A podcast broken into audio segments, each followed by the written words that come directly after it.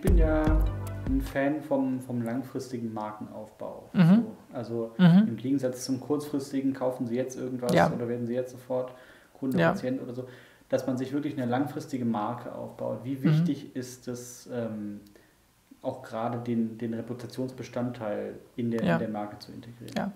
Also Reputation entsteht sehr häufig, ist vielleicht auch ein interessanter Gedanke, über die Extrameilen, die ich laufe. Und ich mache Ihnen vielleicht zwei Beispiele zu den Extrameilen. Und zwar eine äh, aus dem Hotelbereich. Ähm, es gab, ist noch gar nicht so lange her, da hat ein kleines ähm, Mädchen, war es glaube ich, ein Stofftier vergessen. Und dann haben die Eltern im Hotel angerufen und es war eine Fernreise und das Tier konnte einfach nicht am nächsten Tag da sein. Also es konnte nicht Paket geschickt werden, Express und am nächsten Morgen da, sondern es war einfach weit weg und das dauerte auch auf dem Postweg. Und das Hotel hat Bilder von dem Teddybär gemacht und hat gesagt, ah, heute hat Teddy gut geschlafen und geht jetzt gerade zur Post und dann gab es ein zweites kurzes Video oder ein zweites kurzes Foto. Ah, Teddy ist gerade bei der Post und das wurde immer dem Kind geschickt. Und dann hat man irgendwie noch Kontakte gehabt, ich glaube sogar in ein anderes Land, wo das Paket irgendwie angekommen ist. Und gesagt, mach mal ein Foto auf dem Weg zum Kind und schick dem Kind ein Foto. Teddy ist auf dem Weg. Ja. So und, und diese kurze Story, das waren ein paar Fotos, ein paar nette Sätze. Das ist um die Welt gegangen. Das ist um die Welt gegangen. Das Kind war happy, die Eltern waren happy und die Eltern haben gesagt, das ist doch super. Mhm.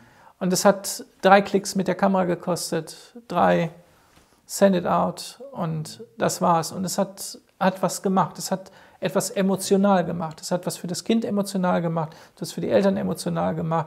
Das wird da keiner vergessen. Und es hat für die Reputation gemacht, wo Kunden beobachtet haben, Mensch, so wie ich das jetzt gerade erinnere, das ist mal eine super Idee. Ja. ja. Interessant. Ja, und so gibt es, gibt es also Extrameilen, die man gehen kann. Und diese Extrameilen, ich mache Ihnen vielleicht ein zweites Beispiel, ist, ähm, wie heißen Sie eigentlich Ihre Mitarbeiter willkommen? Sagen Sie, hallo, guten Tag, oder machen Sie irgendwas, etwas Besonderes für die? Vielleicht kriegen die am ersten Tag einen Blumenstrauß und kriegen eine schöne Postkarte und sagen Welcome und das fotografieren Sie und sagen, so werden bei uns Mitarbeiter begrüßt. Oder nach einer Woche sind gerade angekommen, so mit den ersten Fußstapfen in der neuen Rolle drin. Kurzes Foto. Übrigens, das ist mein Team. Hey, ich bin da. Ein Klick und es lesen so viele Menschen. Also wir sind interessiert emotional. Wie ist so eine Organisation? Wie ist so ein Arzt oder eine Ärztin? Wie ist der Umgang miteinander? Es ist uns wichtig. Und dieses Wichtige sollten wir transportieren.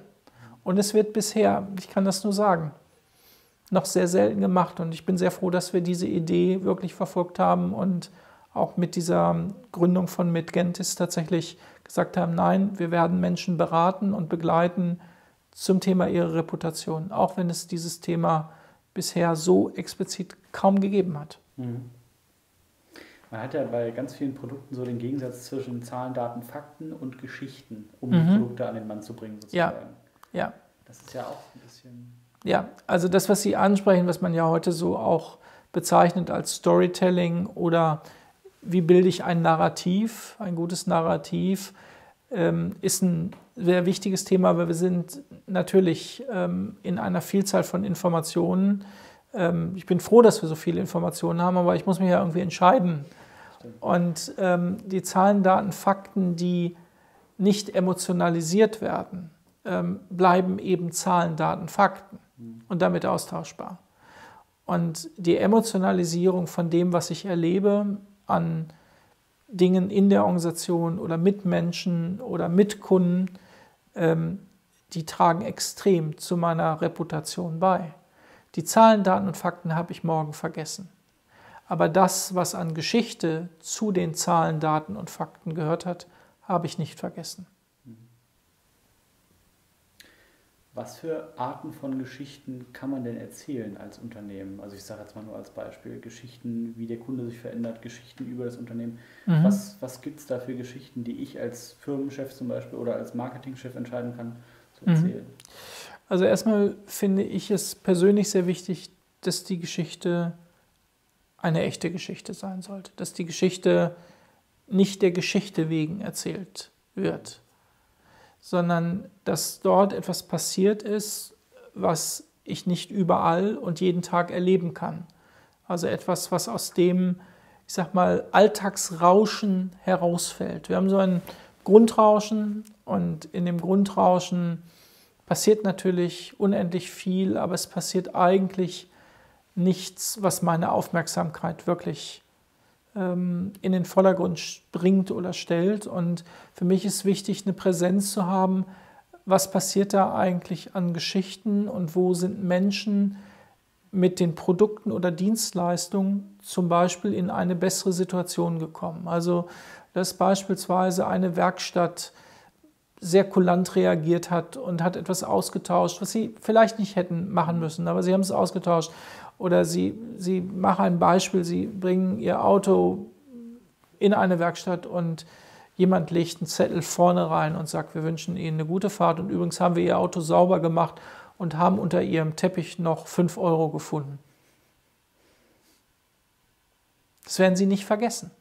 Und diese Emotionalisierung von Dingen und auch Narrative zu bilden, ähm, merken wir zunehmend, ist in einer Welt, die sehr datenlastig ist, einfach die Extrameile, die ich, die ich gehen muss. Aber es bedeutet eben, ich muss auch meine Wahrnehmung verändern, damit ich überhaupt diese Geschichten entdecke und dass sie mir Kunden oder Nutzer meiner Dienstleistung erzählen. Und wenn ich da kein Forum habe, Forum habe, das zu erzählen, wie soll ich das erfahren? Und da müssen auch Mitarbeiter geschult werden, dass sie einfach diese Emotionalisierung und auch das Erfahren von Geschichten wichtig finden. Ich kann Ihnen vielleicht noch ein, ein negatives Beispiel erzählen. Wir haben jetzt so viele über, über positive Beispiele gesprochen. Ich will noch ein, ein Beispiel erzählen aus, aus meiner ganz persönlichen Reisezeit. Ich reise ja in viele Hotels. Und ähm, dann erlebe ich sehr häufig, und das sind meistens etwas bessere Hotels, dass ich an die Rezeption komme, hatte tatsächlich eine lange Anreise, ist vielleicht schon spät geworden, die Bahn war wieder mal nicht pünktlich oder es gab Stau. Und dann fragt mich jemand, hatten Sie eine gute Anreise, Herr Hollmann? Und dann sage ich, mm, und will gerade anfangen zu erzählen, Sie haben heute Zimmer 106. Und all das, was ich gerade kapiert habe, es war völlig uninteressant, wie meine Anreise war. Es war nicht eindeutig interessant, wie meine Anreise war. Ich bin nicht gefragt worden, ob ich vielleicht ein Wasser erstmal trinken möchte, weil ich eine lange Anreise hatte. Es war nur ein Satz. Den hätte man sich schenken können. Und da ist nicht nur etwas mit diesem Satz emotionalisiert worden, es ist eigentlich, bin ich entemotionalisiert worden, weil ich kapiert habe, da redet ein Satz, der geübt ist und da ist nicht ein Deut an Interesse an mir als Kunde, als Gast, wie denn meine Anreise war. Und vielleicht hätte ich was zu erzählen. Und vielleicht hätte ich auch was zu erzählen, was mit dem Hotel zu tun hat. Dass ich mich gefreue oder dass ich letztes Mal irgendwie eine gute Zeit da hatte oder was auch immer. Und das ist etwas, wo wir wirklich mit Menschen sprechen, weil ähm, das ist leider in vielen Dingen verloren gegangen. Und dann ist es im Übrigen besser, die Frage nicht zu stellen. Sag ich, heute sind Sie in Zimmer 106, der Aufzug ist oben rechts. Mhm. Das ist mir lieber als eine Frage und eine Geschichte, die nicht stimmt. Mhm. Stimmt. Auf der positiven Seite ist mir eben eingefallen, im Storytelling-Bereich, ähm, ich bin ja so ein bisschen so ein Apple-Freak. So also mhm. Freak jetzt in Anführungszeichen. Ja. Ich äh, mag, mag die Firma irgendwie und ähm, mag die Produkte auch. Und die haben einmal auf einer Keynote ähm, ähm, über ihre Apple Watch gesprochen wird. Ja. Und ja. über eine neue Funktion, dass man damit, äh, ohne das Handy da zu haben, telefonieren kann. Das ist so eine kleine SIM-Karte da drin ist auch. Mhm. Und dann haben die eine Geschichte erzählt von einem Mann, äh, der, ich weiß nicht mehr, irgendeine Krankheit hat, wo man manchmal so, ähm, so Anfälle bekommt sozusagen, wo man keine Kontrolle Epilepsie mehr hat. vielleicht oder etwas sein. anderes, ja. Auf jeden Fall irgendeine mhm. Krankheit, wo man quasi nicht mehr wirklich Kontrolle über seinen Körper hat. Der ist geschwommen draußen im Meer, relativ weit draußen mit seiner Frau hat so einen Anfall bekommen, mhm. konnte sich nicht mehr bewegen. Die Frau hatte ja auch nichts dabei, kein Handy mhm. und nichts. Und sie konnte ihn auch schlecht irgendwie einfach mal so schnell mhm. äh, aufs Land bringen. Ähm, und dann hat die quasi mit der Apple Watch äh, einen Notruf gemacht, mhm. sozusagen. So. Und das mhm. hat das Unternehmen dann groß rausgestellt. Mhm. So. Und hat es halt dann bekannt gemacht und einen Film darüber gemacht, einen kleinen sozusagen.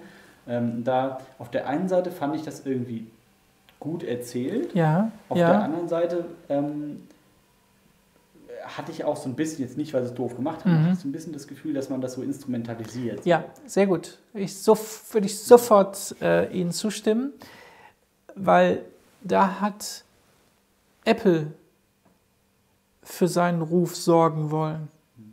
Wenn es bei dieser Frau geblieben wäre, die mit von mir aus dieser Funktionalität ihren Mann hat retten können, dann wäre es eine echte Reputation geworden. Das ist der Unterschied. Also hätte Red, auf Instagram was Genau. Rede ich über mich und sage, ich mache das alles gut hier. Oder redet jemand, der mit mir arbeitet, über mich und sagt, das war richtig gut, das war hilfreich, das hat mich weitergebracht. Das ist ein Riesenunterschied. Ja. ja und diese Funktionalisierung, genau das, was Sie wahrgenommen haben, das entzieht eigentlich genau den emotionalen Teil ja. und macht es wieder Zahlen, Daten, Fakten, wir können Menschen retten. Mhm. Ja? Schade eigentlich, dass man das da nicht verstanden hat. Ja.